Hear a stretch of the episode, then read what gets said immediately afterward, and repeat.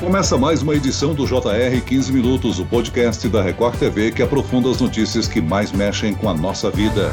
Chegou a hora de acertar as contas com a Receita Federal. 32 milhões de brasileiros devem fazer a declaração do imposto de renda. O prazo de entrega termina no dia 30 de abril. Esse ano há novas regras. Por causa do auxílio emergencial, é possível que alguns beneficiários tenham que devolver o dinheiro. Para explicar todos esses detalhes, eu converso com o advogado especialista em imposto de renda da CROW, Daniel Nogueira. Bem-vindo, Daniel. Obrigado, Celso. Um prazer falar com você, com o André e com todos que estão nos ouvindo. E quem nos acompanha nessa entrevista é o repórter de Santa Catarina, André Rodi. Olá, André. Oi, Celso. É um prazer estar novamente no podcast.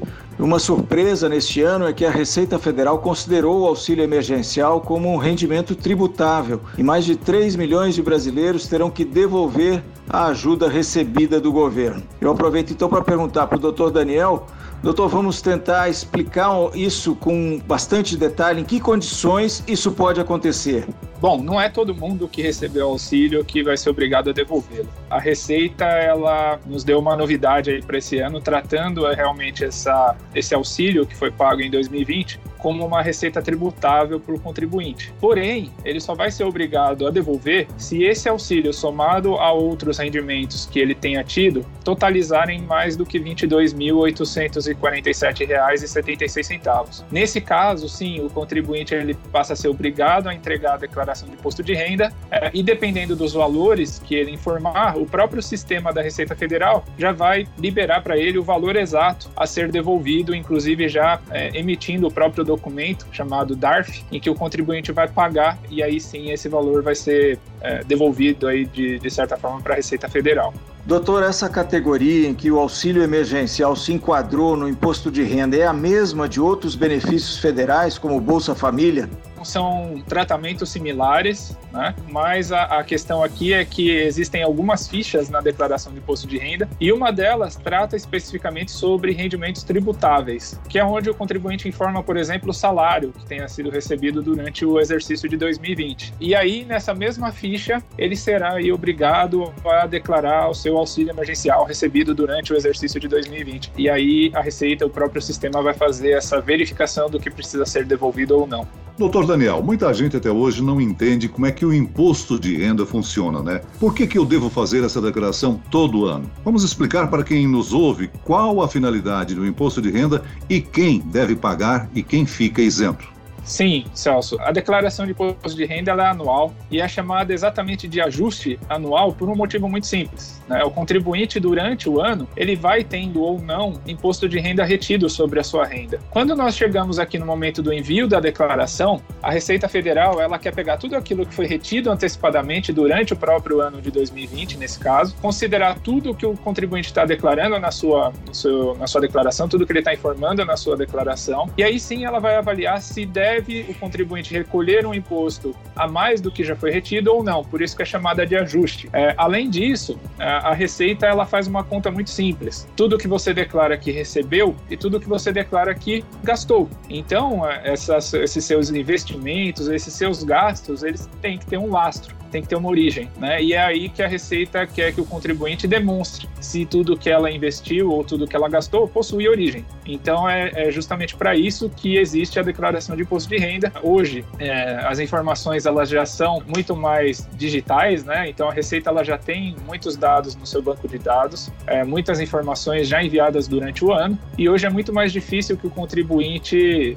deixe de declarar alguma coisa, justamente para demonstrar para a Receita se ele possui origem para todos os investimentos que foram feitos durante 2020. Existe limite de idade para fazer a declaração? Eu pergunto porque depois de uma certa idade a pessoa pode ser isenta de declarar. Hoje em dia a criança nasce já tem um CPF. Ela, se por acaso recebe uma mesada ou algum tipo de rendimento, ela também é obrigada a declarar? Hoje não existe limite de idade para declaração, tá? Se o contribuinte, independente da idade, sendo criança ou sendo idoso, independente da idade, se ele atinge um dos critérios critérios que o tornam obrigado a enviar a sua declaração, ele está de qualquer forma sujeito à, à entrega. Né? Então, quais são os principais motivos que levam o contribuinte a entregar sua declaração? É, rendimentos tributáveis recebidos em 2020, no caso dessa declaração, né? é, superiores a R$ 28.559. Então, se o contribuinte, independente da idade, tenha recebido esse valor, ele já se torna obrigado a enviar sua declaração. Ou rendimentos isentos acima de 40 mil reais, rendimentos exclusivos na fonte, tributados exclusivamente na fonte, também superiores a 40 mil reais, é, bens e direitos superiores a 300 mil reais. Todas essas ações, né, todas essas esses critérios, todas essas exigibilidades aí da Receita tornam o contribuinte obrigado a enviar sua declaração, independente da idade. A questão é que, é, para aposentado, a única diferença acima de 65 anos é que parte da aposentadoria recebida é isenta de imposto de renda, mas isso é, não interfere na obrigatoriedade de envio. Além do auxílio, que outras mudanças temos esse ano? Temos algumas mudanças importantes. Essa questão do, do, do, aposentado, que eu acabei de mencionar em relação à parcela isenta da aposentadoria, é uma das novidades, porque até o ano passado, o contribuinte ele tinha que fazer esse cálculo do quanto era tributável e o quanto da aposentadoria dele era isenta. Né? E a partir desse ano, o próprio sistema vai fazer esse cálculo. Então, se o contribuinte recebeu é, 40 mil reais de aposentadoria, o próprio sistema vai separar o que é tributável ou não. Outra novidade a gente já falou, que é em relação ao auxílio emergencial, que parte dos contribuintes terão aí que devolver esse auxílio, dependendo do valor recebido, somado a outras rendas que ele tenha tido. E outra novidade importante é que a partir de 25 de março, a Receita vai liberar para todos os contribuintes uma declaração pré-preenchida, é, que até o ano passado só existia para quem possuía o certificado digital, o ECPF. Então, a partir desse ano aqui, se o contribuinte esperar, aguardar até o dia 25 de março, ele já vai ter acesso, ele é, só precisa ter o cadastro no site gov.br, que é o site do governo, e tendo esse cadastro, ele já pode então ter acesso à sua declaração pré-preenchida. Hoje a Receita Federal já tem muitos dados, várias declarações que são enviadas por diversas, de diversas naturezas, né? As empresas enviam, os bancos enviam, é, médico tem uma declaração específica, imobiliária tem uma declaração específica. Então a Receita junta tudo isso, coloca na declaração da pessoa física e manda para ela para que ela somente confirme é, ou faça alguma adaptação se necessário. Então isso a partir desse ano passará a ser disponibilizado para todos todos os contribuintes a partir de 25 de março. Agora, doutor Daniel, nesse período de pandemia, o investimento na saúde para muita gente foi muito grande. Muitas pessoas assinaram planos de saúde pela primeira vez ou fizeram mais consultas médicas do que nos anos anteriores. Isso tudo deve ser declarado? Afinal, o que, é que precisa ser declarado e o que não é necessário? A despesa médica, é, ela compreende alguns tipos de gastos, né? É, então, não somente com hospitais, mas com clínicas, com médicos particulares, é, laboratórios, tudo que for aí ligado diretamente à despesa médica, não só pode, como deve ser declarado. Justamente pelo que a gente acabou de falar, a Receita hoje já tem esses dados lá, então caso tenha alguma diferença entre o declarado e o que ela já tem, o contribuinte pode acabar na malha fina. Então, é, é importante que ele tenha todos os documentos e declare sim essas despesas, inclusive porque despesa médica é a principal, principal gasto aí que pode ser considerado na apuração do imposto de renda, né? Então é um gasto que se o contribuinte gastou aí no ano 100 mil reais, ele pode usar os 100 mil reais como dedução no imposto de renda que será apurado no, no sistema da Receita. Além disso, tem outros gastos que também são dedutíveis. Os principais, além de despesas médicas, despesas com instrução, né? Então, se o contribuinte ou algum dependente tenha tido aí é, despesas no ano de 2020 com faculdade, ensino médio, ensino fundamental, também devem ser declaradas e podem ser utilizadas como dedução no imposto de renda. Essas são as principais despesas e que dão aí esse benefício ao contribuinte. Tem outras que a Receita recomenda que sejam declaradas, como serviços advocatícios, enfim, outras despesas que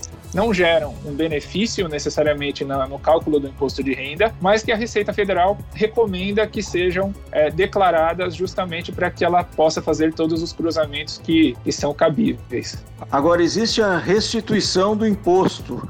Quanto mais cedo o trabalhador declarar a renda, mais cedo também ele receberá a restituição. Podemos explicar aqui, doutor, primeiro o que é a restituição, por que esse dinheiro volta? Bom, como eu falei anteriormente, o contribuinte ele já possui é, algumas retenções, né? Então, se ele recebe o salário mês a mês, dependendo do valor desse salário, parte já vai para a Receita Federal como retenção no imposto de renda. Tudo isso vai ser informado agora na declaração. Né? Só que agora ele vai ter outros dados que também entrarão no, no, na declaração dele. Por exemplo, como nós falamos, as despesas médicas. Então é o momento em que a Receita faz o ajuste. Se o contribuinte já recolheu imposto durante o ano e ele possui agora despesas ou outros itens que concedam algum tipo de desconto nesse, nesse imposto, né, de dedução, ele pode então receber parte do que foi retido durante o ano de 2020 em sua conta corrente. É, caso ele tenha retido imposto, mas recebeu algum outro rendimento que não foi tributado, por exemplo, aluguel de imóveis, é, e isso entre agora na declaração de imposto de renda, é claro que o próprio sistema vai apurar um valor ainda a ser recolhido nesse ajuste. Né? Então vai depender muito disso. Se o contribuinte já teve é, imposto retido na fonte durante o exercício de 2020, se ele teve alguma outra renda que por algum motivo ainda não tenha sido tributado, e se ele tem aí despesas ou, ou até, até uma opção que a Receita dá né, para o contribuinte, que é o desconto simplificado, em que o próprio sistema é, aplica 20% de, de dedução na renda do contribuinte, e aí, com base nisso, o próprio sistema apura se há imposto a recolher ou a restituir. Então, depende de alguns fatores para que o contribuinte saiba se ele vai ter restituição ou se ele ainda vai ter algum imposto a ser recolhido. Agora, doutor Daniel, uma outra novidade que a gente não comentou e que aparece nesse ano na declaração é os itens a respeito de ganhos com criptomoedas, né? Na verdade, a partir desse ano, nós temos lá na, na, em uma das fichas da declaração, chamada ficha de bens e direitos, é, códigos específicos para esse tipo de, de, de, de ativo. Né? Então, se o contribuinte possui, por exemplo, bitcoins, ele tem lá hoje uh, na declaração um código específico para isso, que é também uma novidade, sim, e que tem que ser tratado a partir desse ano de uma forma mais detalhada na declaração de imposto de renda. Doutor, qual o risco que uma pessoa corre se esquecer de declarar a renda anual acima de R$ 28.559, ou então cair na famosa malha fina? O que, que pode acontecer? Assim, o risco, como eu disse, a Receita hoje ela já tem acesso a muitos dados do contribuinte. Até por isso ela está já, a partir desse ano, enviando a declaração pré-preenchida para todo mundo, né, a partir de 25 de março. Então, hoje em dia, é muito difícil que o contribuinte deixe de declarar algo e não caia na malha fina, porque as informações, como eu disse, já são todas digitais e todas já chegam à Receita por outras fontes. Então, é importante que o contribuinte tenha certeza, caso ele faça a declaração, não utilize a pré-preenchida, e mesmo se utilizar, que ele faça essa revisão, para que não esqueça de informar nenhuma renda, nenhuma movimentação patrimonial que possa, caso ele não informe, que possa resultar em malha fina, e aí depois ele vai ter que se explicar para a Receita Federal ou, no mínimo, fazer uma retificação da sua declaração de imposto de renda. Então, se uma pessoa cai na malha fina e tem que pagar multa, mas não consegue pagar, quais as consequências? Geralmente, as multas é, geradas pela, pelo imposto de renda são multas por atraso. Né? Quando o contribuinte ele deixa de entregar no prazo que estabelecido pela Receita Federal, que é, esse ano aqui voltou a ser de 1 de março a 30 de abril, se ele não envia nesse prazo, ele tem que pagar sim uma multa que ela vai no mínimo de R$ 165,74, mas pode chegar a 20% do imposto devido pelo contribuinte. Então, geralmente as multas elas ocorrem nesse caso. Quando o contribuinte ele deixa passar alguma informação, acaba entregando a declaração de uma forma errada, a primeira coisa, a Receita vai barrar a declaração dele, né? Então vai aparecer lá no, no central, no chamado ECAC, que é onde o contribuinte tem acesso a todos os dados das declarações enviadas, vai aparecer uma pendência, né? O contribuinte ele pode de forma até online retificar a declaração e aí está corrigido o problema. Isso elimina qualquer tipo de outra consequência. Caso o contribuinte não corrija, não retifique sua declaração ou não veja que tenha tido alguma inconsistência, ele vai ser notificado pela Receita Federal. E aí sim ele tem que até talvez ir a um posto fiscal para poder explicar para a Receita o porquê que tinha um erro, porquê que não foi retificado, porquê que isso aconteceu, né? Então ele vai ter aí o trabalho até grande de ter que explicar tudo isso para a Receita Federal. E aí é interessante lembrar, né, doutor Daniel, que mesmo incompleta não obriga o contribuinte a pagar uma multa. E é bom lembrar que, mesmo que a partir do dia 25 o indivíduo receba a declaração já pré-preenchida, se ele encontrar alguma alteração, ele pode concluir, né? Exato. Um erro, ela não justifica, é, não, não resulta em multa. Então, o contribuinte, é, ele pode sim enviar a declaração dentro do prazo, não vai pagar multa por falta de envio, e ele pode retificar essa declaração, né? O mais importante é que ele não deixe de enviar. Muito bem, nós chegamos ao fim desta edição do 15 Minutos. Agradeço a participação e as informações do advogado especialista em imposto de renda da CROW, Daniel Nogueira. Obrigado, doutor. Muito obrigado, Celso, André. Prazer e, falar com vocês. E agradeço a presença do repórter da Record TV, André Rode. André. Obrigado, Celso. Foi um prazer participar do podcast e obrigado ao doutor Daniel pelos esclarecimentos. Um abraço. Esse podcast contou com a produção de Homero Augusto e dos estagiários David Bezerra e Larissa Silva. Sonoplastia de Pedro Angeli. Coordenação de conteúdo Camila Moraes e Luciana Bergamo. Direção de conteúdo Tiago Contreira. E eu, Celso Freitas, te aguardo no próximo episódio. Até amanhã.